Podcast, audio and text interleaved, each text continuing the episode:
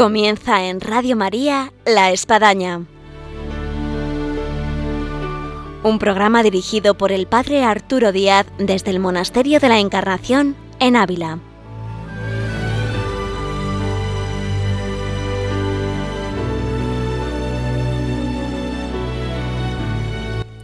Hola, buenos días. Les habla el Padre Arturo Díaz. Un gusto de estar una vez más con todos ustedes aquí en Radio María en esta mañana de viernes. Y el programa del día de hoy de la Espadaña nos quiere hacer revivir una etapa de la vida de Santa Teresa y es su inicio de vida religiosa al llegar aquí a este monasterio en el año 1535 y un año después tomar el hábito.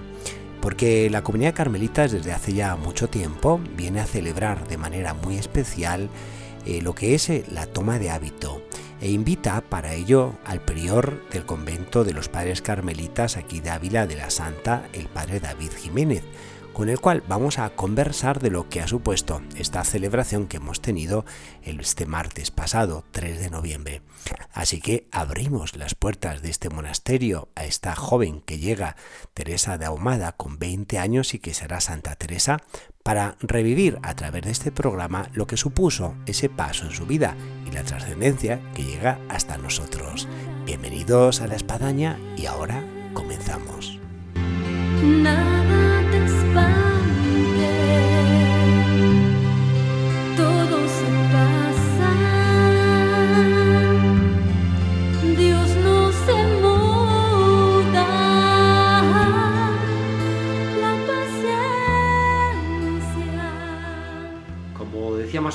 Nuestro programa tenemos con nosotros al padre David Jiménez. Buenos días, padre David. Buenos días, padre Arturo. Hay que decir que el padre David es ya casi habitual, porque hace como un mes que ya estuvo en nuestro programa de la espadaña y es que siempre hay algún motivo para estar aquí. Y con mucho gusto. Yo encaramado ya en la espadaña con la cigüeña y con la campana. Pues con cigüeña, bueno, sin cigüeña en esta época del año, con campanas bastantes. Hemos vivido el martes pasado la toma de hábito de Santa Teresa. Es una celebración muy peculiar, ya muy antigua aquí en este monasterio, en la que se quiere revivir lo que fue la entrada de Santa Teresa, que salió ahí, Teresa de Ahumada, con 20 años, de lo que viene a ser hoy el convento de los carmelitas, conocido aquí en Ávila como la Santa, y su entrada, su ingreso aquí en el monasterio de la Encarnación. Y al año se, se vino a tener la toma de hábito. Todo eso engloba toda esta celebración. Sí, para Arturo es una celebración, mm, yo diría que muy entrañable, muy entrañable para todos los carmelitas, porque recordamos un momento muy significativo de Santa Teresa que a lo mejor muchas veces ha pasado desapercibido, sí. que es ese momento en el que la santa sale de su casa y viene a este convento de San José, con todo lo que eso supone. ¿no? Ella misma nos lo narra y dice que, que no recuerdo otro momento más duro ¿no? que cuando salí de casa de mi padre, que parecía que cada hueso se me apartaba de sí. ¿no? Santa Teresa ya tiene 20 años cuando viene a este convento, no era una niña, pero, pero es un momento tan importante y que la deja ya tan marcada que cuando escribe después el libro de la vida lo recuerda y parece que es el día de hoy cuando lo está diciendo. Sí. Quizá todo eso hace que esta fiesta que hemos celebrado pues sea una fiesta muy entrañable para todos los carmelitas, ¿no? Ese momento en el que Teresa decide dar ese paso y venir aquí al monasterio de la Encarnación.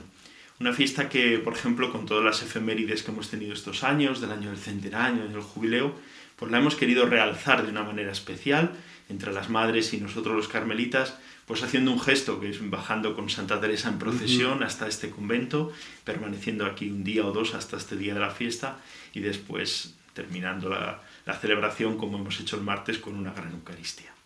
En este aspecto, vamos a decir así, vocacional, Padre David, de Santa Teresa, en el que ella bien relata el libro La vida que los huesos como que se le iban quebrantando, eh, hace percibir, y esto es bueno, que veamos que, que, los santos, ellos también sintieron el tener que desapagarse de su ámbito familiar, de su círculo de amistades, de sus posibilidades de vida y dar ese salto a, la vocación. Efectivamente, además, nos viene muy bien celebrar esta fiesta porque muchas veces nosotros a los santos los tenemos idealizados y creemos que todo fue fácil para ellos, fue coser y cantar, y pero ellos también tuvieron como nosotros momentos de, dificultad, de tener que discernir, de ver qué hacer con su vida, y lo mismo le pasó, le pasó a Teresa. ¿no? Este santo que da Teresa en su vida es un salto auténtico de fe. Sí. Es un salto completamente que es un romper con lo que, con lo que ella tiene en su vida. ¿no? Si me permite, vamos a Sí, recordarlo un sí, poco. sí, sí, es que vale la pena. Eh, Los que nos están escuchando seguro que están bien atentos. Santa Teresa entra en este convento de la Encarnación con 20 años. De los de entonces no era una niña. Ya su madre con 20 años estaba un poco harta de tener hijos. Y Teresa no había hecho nada en su vida. Había salido de, de Santa María de Gracia, donde su padre la había mantenido interna para un poco reeducarla. Y de allí sale enferma y va a casa de su tío. Y allí pues empieza a leerle libros a su tío. Pero le lee unos libros no, no porque a ella le guste, sino decía ella que a ella le gustaba dar contento a los demás. Pero esas lecturas van calando, van calando en el corazón de Teresa y Teresa empieza a darse cuenta de que algo tiene que hacer con su vida. No quiere casarse porque dice que para estar sometida a un varón no quiere y entonces lo único que le queda es entrar en un convento. ¿Y por qué elige el convento de la Encarnación? ¿Elige porque sea devota del Carmen? ¿Porque sea...? No, lo elige por una no, cosa no muy- daba señales de vida. muy Eso. importante, es porque tenía una amiga. La amistad en Teresa siempre es importante. Fijaos que habla de la oración como, como una- un trato de amistad, pues ella entra en este convento porque tiene una amiga. Y, y ese, ese momento va a ser significativo. Esa amistad le va a traer al Carmelo. Y entra no con una gran vocación, como hoy podemos pensar. Nos dice ella que no entró por temor de Dios, sino por temor servil, o sea, por miedo a condenarse. Y es precioso, porque una vez que está aquí, en estos muros, donde pasa casi 30 años, que decimos, ¿y qué hizo en esos 30 años? Pues una cosa hermosísima, que fue descubrir su auténtica vocación, su encuentro con el Señor e irse transformando para encontrarse con Él. Y además no lo tuvo fácil porque no es que eh, su padre, su marido ya había muerto, eh, estuviese muy, muy por la labor de la vocación de la hija. Yo recuerdo una familia muy simpática de quien ha sido hasta hace poco eh, vuestro provincial, el padre Miguel Márquez, que dijo la homilía, gracias Teresa por haber desobedecido a tu padre. Sí, la santa se escapa, se escapa de casa. Es que era la niña de los ojos de su padre. Y entonces su padre pues no, no quiere que, que su hija se meta monja, no quiere perderla, por decir así, no quiere eh, no volver a verla. Y a, a don Alonso le cuesta, le cuesta bastante el, el separarse de su hija, venía aquí, pero bueno, al final pues... Incluso tendrá que transcurrir un año entre que ella entra de Carmelita y, y llega a tomar el hábito. Claro, suponemos que los procesos no son como ahora, pero sí tendría un, un tiempo de adaptación aquí en el convento, un postulantado o algo así. Pero también hay que entender que, que su padre pues le costó, le costó reaccionar y le costó aceptar que la decisión de su hija pues iba en serio. Sí. Y hay gente que lee a Santa Teresa y, le queda la, la espinilla de saber cómo, cómo fue su vocación, cómo fue para ella dar el salto a la vocación. Porque hay santos que no lo, lo tenemos más claro, porque hubo un momento así fulminante de la gracia de Dios que les hizo ver que tenían que, que dar ese salto. En el caso de Santa Teresa, ¿cómo, cómo se puede relatar todo su proceso vocacional? Sí, pues sería un poco, como hemos dicho antes, ese proceso de, primero de descubrir que no vale para casada, de querer entrar en este convento porque tiene una amiga, pero una vez que está aquí, ella va a ir descubriendo determinados aspectos de la vida religiosa que le van a encandilar, ¿no? El primero es el hecho de vivir en comunidad, de tener, eh, sentir como la Virgen, dice ella, nos protege y nos cobija a todos, pero quizá un momento, yo creo que, que significativo para ella va a ser la enfermedad. Cuando cae enferma, cuando tiene que ir a, a, a Becedas, a la curandera, cuando está a punto de morir y regresa a este convento y está dos años tullida en una cama sin poderse mover, nos dice Teresa que va a empezar pues a, a llevar una vida quizá más de devoción, de espiritualidad, comendándose a San José, eh, ha- haciendo muchas oraciones y pidiéndole al Señor pues que le vaya transformando la vida, en definitiva. ¿no? Y ella misma nos lo dice, que, que va a empezar a, como podríamos decir con nuestras palabras, ¿no? como a tomarse en serio un estilo de vida. Pues intentar ser virtuosa, intentar eh, portarse bien, intentar no hablar mal de las hermanas.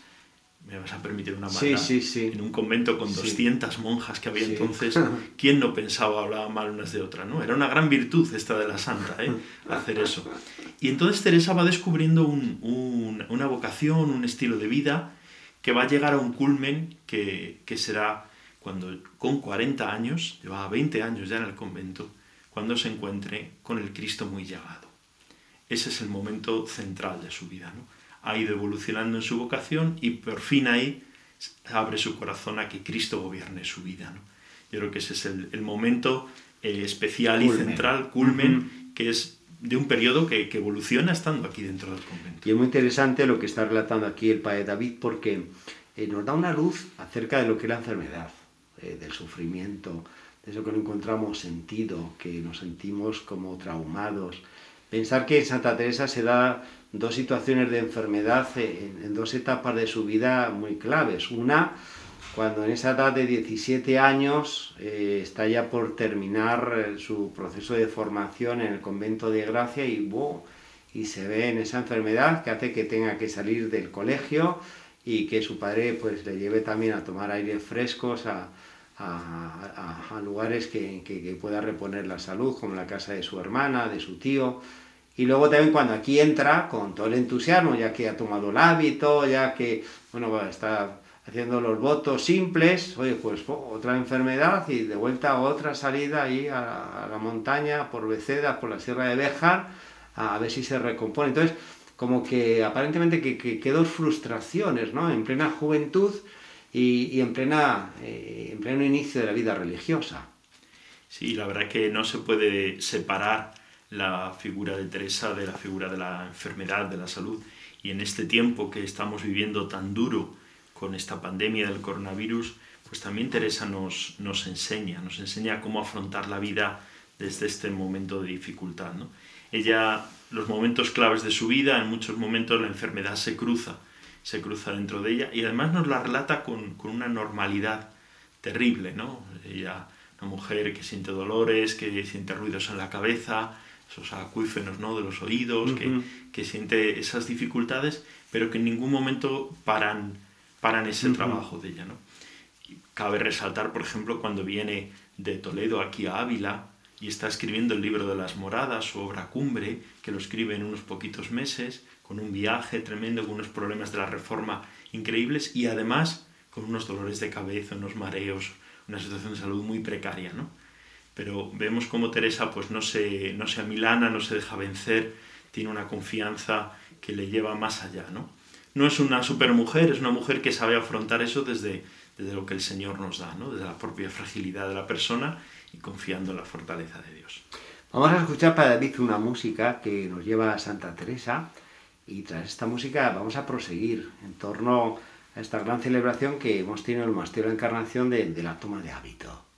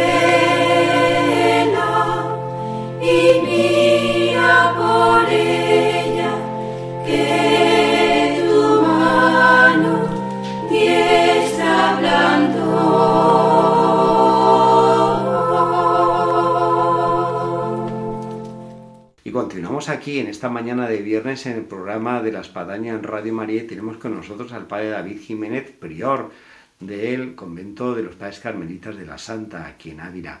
Estamos hablando, por si alguien se incorpora a nuestro programa, con el padre David en torno a una gran celebración que todos los años se realiza aquí el 3 de noviembre en torno al hábito de Santa Teresa, en lo que supuso su entrada y lo que supuso, bueno, pues esos eh, primeros pasos en el monasterio de la Encarnación.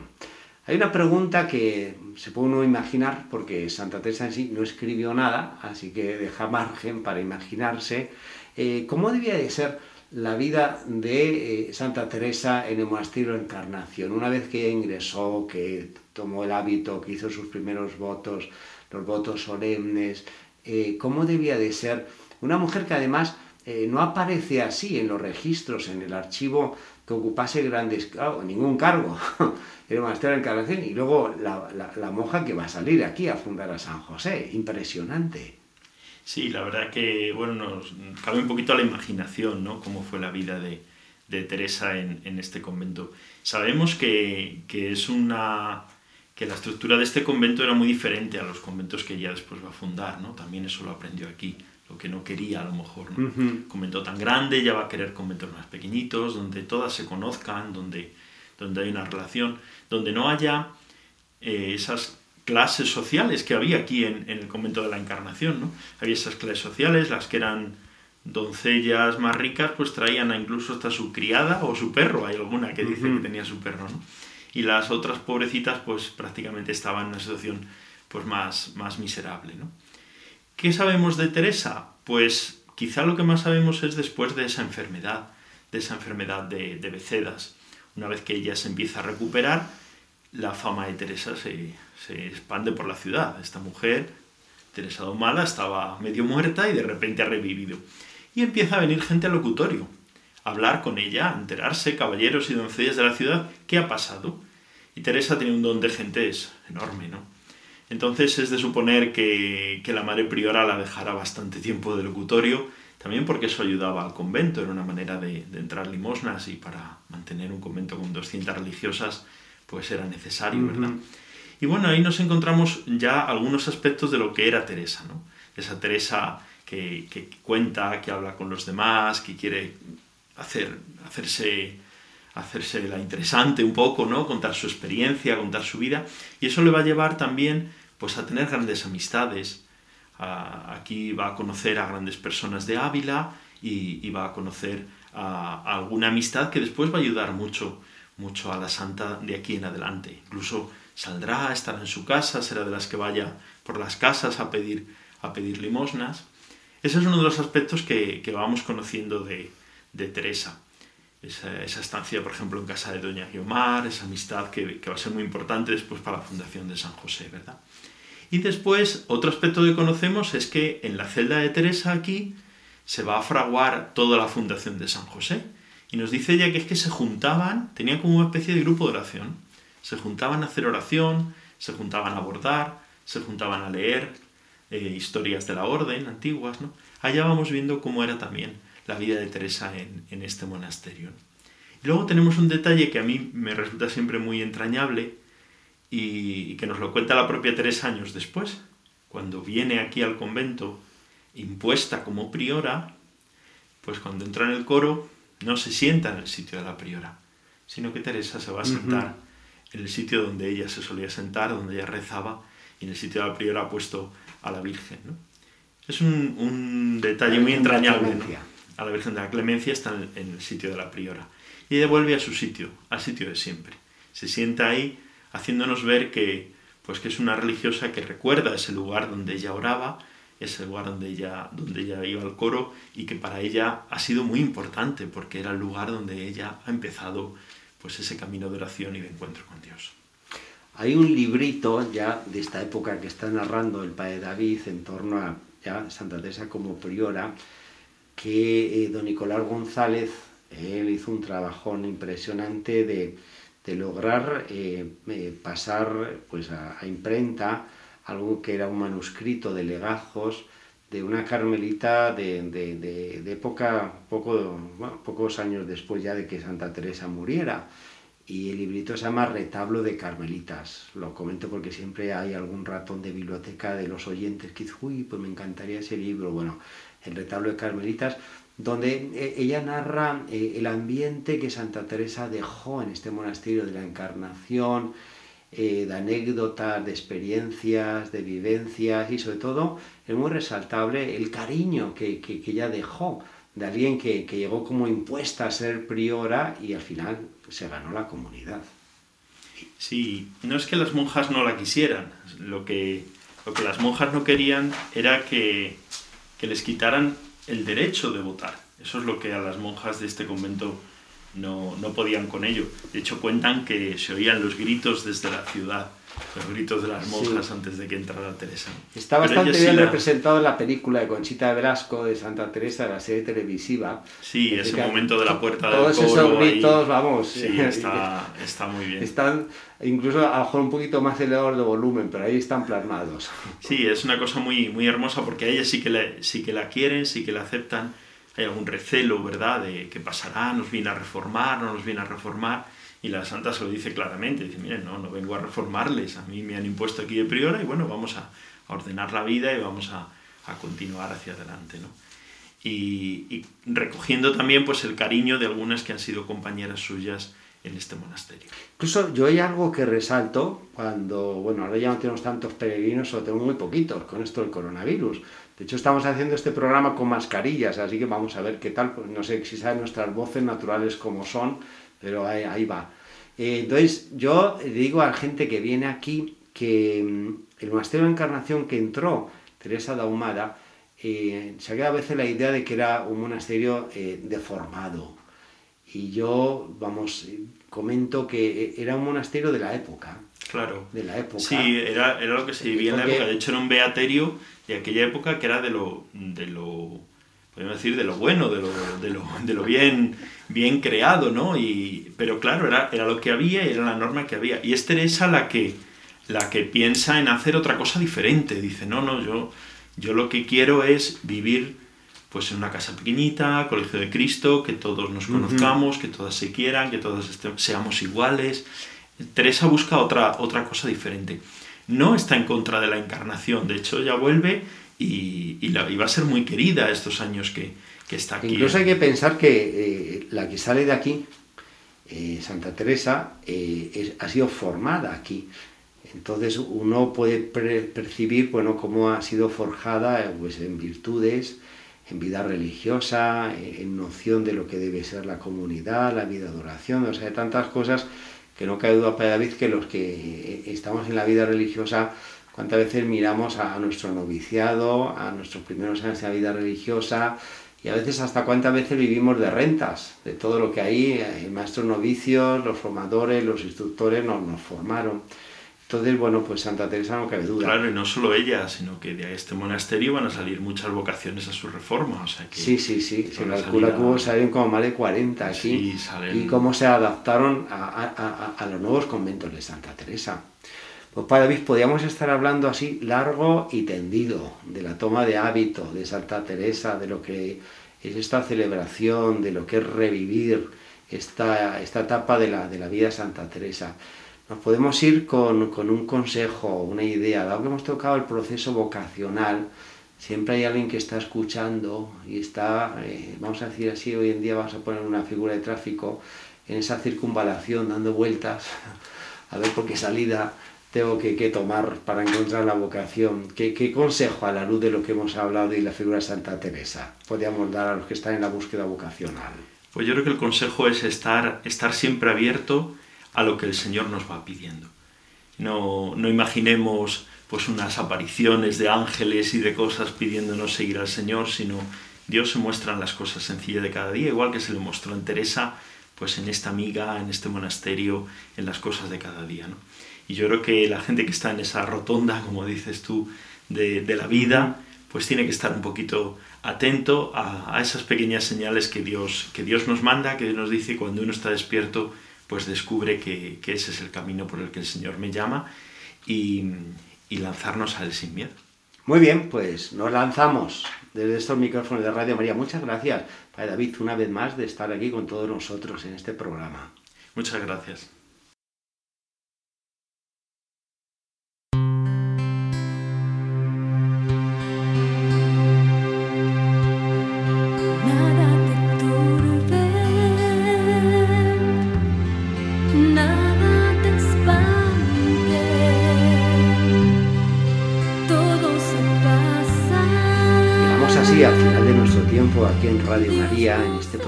Que hemos tenido al Padre David Jiménez, prior del convento de los Padres Carmelitas de la Santa aquí en Ávila, y en el que hemos podido tratar la celebración del hábito de Santa Teresa. Eh, nos vamos, pero a la vez nos quedamos, y si alguno está interesado en el libro que hemos relatado, de retablo de Carmelitas, de la monja de aquel tiempo, doña María Pinel. Muchas gracias por la atención y quedamos emplazados hasta el próximo viernes, Dios mediante, aquí en Radio María, en La Espadaña.